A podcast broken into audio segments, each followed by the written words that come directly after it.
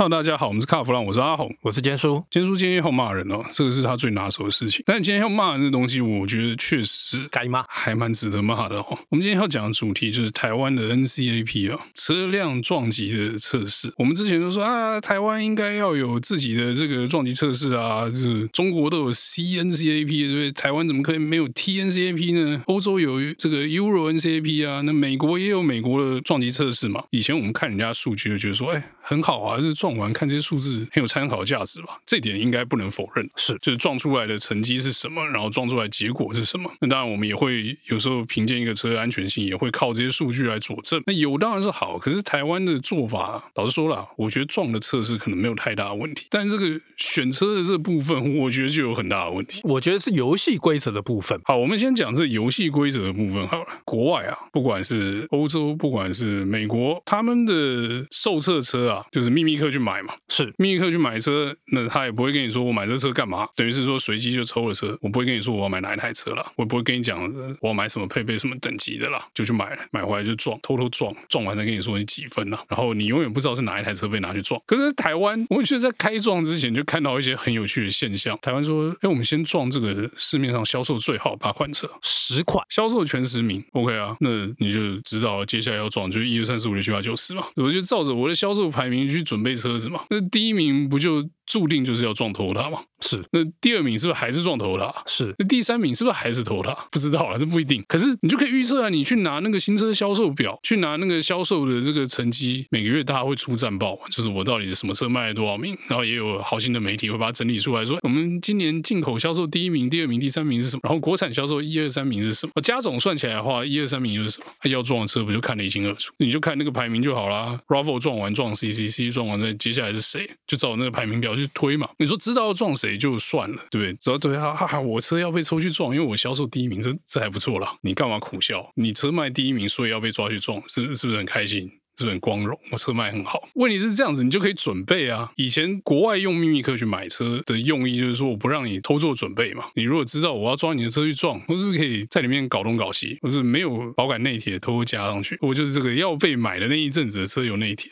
当然这样讲很阴谋论啊，就是说有机会可以冲康嘛，对不对？你是说啊，我要撞前十款，那这前十款就有准备的空间了嘛，对不对？那你说这个准备空间就算，反正台湾能卖的车就那几台，整个市场上面有在流通的车型应该也没有很多吧？你所谓的流通的车型，就是现在有在卖的车啊，有在卖的新车，应该有数百吗？数十吧，数十啦，没有到数百啦。对，所以就是看得出来嘛。那我就准备这十台 来被撞就好了嘛。对，这十台可能是分布在三个品牌或五个品牌里面，或者六七个品牌里面，那就有做准备的机会。而且更好笑的是，刚刚阿红提到，不管是他呃要撞八台、十台也好，他不是一年撞完呢，他是要分好几年呢，他是有分梯的，所以一年撞两台。一年我记得没错的话是撞四台，撞四台还可以啦，可以啦，十台就撞撞两年半嘛，撞两年半。我跟你讲。讲啦，其实。在过去啦，还没有这个 TNCAP 之前哦，其实台湾已经有所谓的撞击测试，它就是车商自己提供车子给 ARTC 做测试。这个我不是帮 ARTC 讲话，ARTC 它只是一个单纯的测试的单位。那他们出来结果就只有合格跟不合格哦，没有所谓的新等。那为什么会去搞这个 TNCAP？就是因为在路上有太多的这种所谓的铝罐车发生事故，哎，那个很惨呢，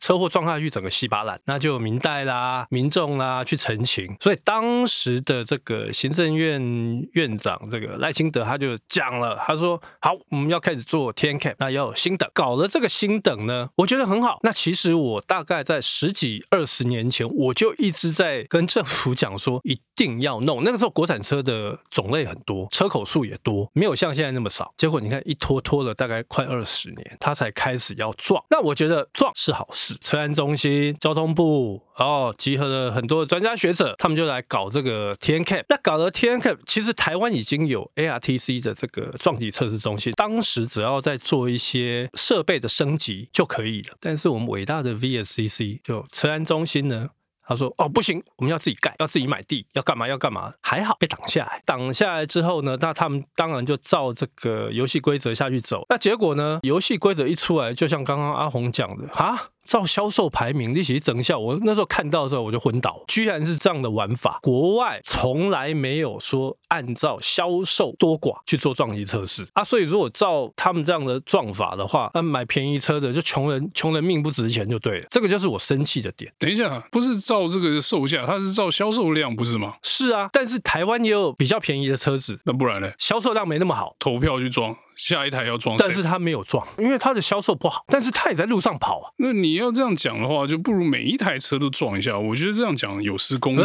其实你看，在国外做撞击测试的时候，官方单位他会跟你公布说：“哎，我要撞哪些车吗？”你有听过吗？没有吧？没有了。通常是基本上有卖车都查得到撞的资料了。对，那但是他们要去撞这些车之前，他不会跟你讲：“哎，我要撞哪些车。”TNCAP 也没有跟你说我要撞谁啊，只是业代说：“哎，我撞完撞了这个五颗星而已嘛。”不不不，他有，他已经把这个销售排名全部列出来，所以他已经列出来过一次了。他已经跟你讲，哎，我要撞这些车，照顺序撞。你有听过这么扯的事情吗？我觉得这不算很扯。不算扯啊，对，因为你想想看，这个国外的 NCAP 撞多久？可能撞几十年有，所以它资料库非常庞大。我已经把所有车都撞完了，我现在已经追上这个新车推出的顺序，所以新车一出我就买新车来撞。那台湾这刚开始，大家 database 是零嘛？那我第一批怎么办啊？我抓一个销售最好，似乎也不是太大的问题哦。那我如果第一批随机撞，我说，哎，我第一批撞 Panamera 撞法拉利，然后再撞一个 EQC 之类的，撞那些妈的买不起的，撞了干嘛？那个车撞了五颗星，跟你说很棒，这个 Panamera 撞。测试五颗星，是不是被你骂得更惨？我说我现在要抓销售最好的前十名，是一个中间折中的办法，就是说，那我现在资料库就顶啊，我赶快建设一个资料库。那我资料库出席的这些数据，我也希望它有用嘛，我就不能抓随机的数字嘛。那我就先撞这个卖的好的，至少大家想买的车子，我先撞一撞。我觉得这一点倒是 OK 啦，没有说很离谱啦，这算是一个折中的办法。嗯，你说执行个十年以后，一年撞四台，十年又撞了四十台嘛？那如果执行二十年，就撞了八十台。装了八十台，可能就可以涵盖台湾全部有在卖的车，就追上这个新车推出的速度了嘛？我觉得有趣的就是说，你买车这件事情够不够严谨？不严谨嘛？也来说，哎、欸，我们这台车不办牌、不办保险，然后这个直接拖走，这个就是要去撞 NCAP 的啊，而且拍照。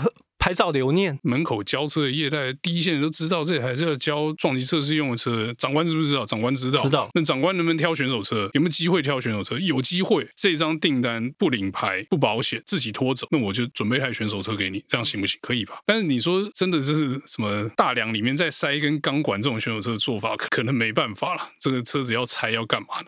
可是我挑一台状况好，挑得出来，挑不出来，挑得出来！大家都觉得说，哎，车子是量产品，应该每台车性能都差不多。但如果是这样的话，为什么有人会买到车网？其实中间你还是有机会去挑到说，哎，我这一批车里面哪一台好一点，差一点，其实是有机会挑得出来的啦。只是这些 mega 可能我们一般人看不太出来。媒体当然车厂不会跟你讲这种事情，媒体大家也不懂。但挑选手车是办得到。那好啊，那现在撞了这个，哎，撞完之后还没公布成绩，说，哎，我们五颗星，哎，这哪里不对吧？先说送车的时候就已经挑选手，撞完之后这个成绩还没正式公布，业代就说，哎，我们家这个车五颗星，五颗星很安全。哦，我觉得要么就是他们家业代对自己的车子很有信心，要么就是有人提前泄露的这个东西。而且更扯的是哦，你知道在做这个测试的时候，居然有车厂的人在现场，在下指导棋。这是我听到，居然在现场下指导棋，你真下哎！我说真的啦，你如果去看说你有没有照规范来撞这个各种撞法，比如说正撞怎么样，侧撞怎么样，这个小偏位怎么撞，你有没有依照那个规范去拉到？我觉得看这个东西可以啊。但如果说我们家这个车哦，车头这个角这边最硬，你从这边撞下去就对了，这样就不行。你懂我意思吧？就是你可以去盯说测试单位有没有依照规范来，我认为这点可以。我还没有听过国外有这样的案例，你会自己弄啊，自己买自己撞嘛。说难听一点，我可不可以弄你？也可以嘛，你可以挑选手车来，我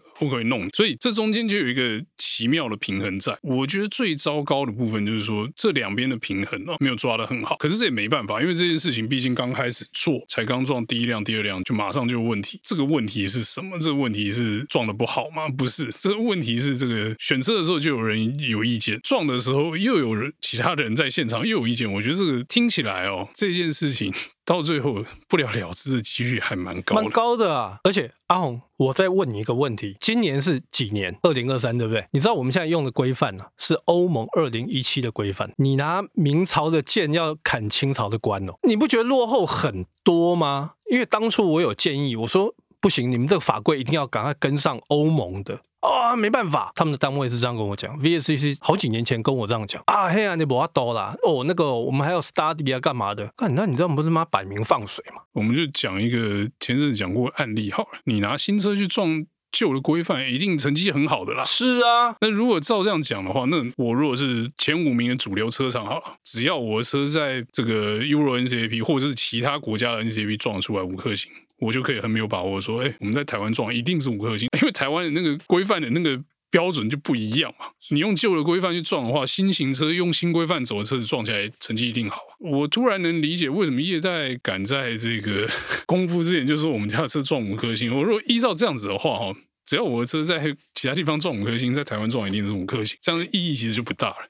可是你知道，台湾现在还有车子哦，是二零零七年到现在都还没有。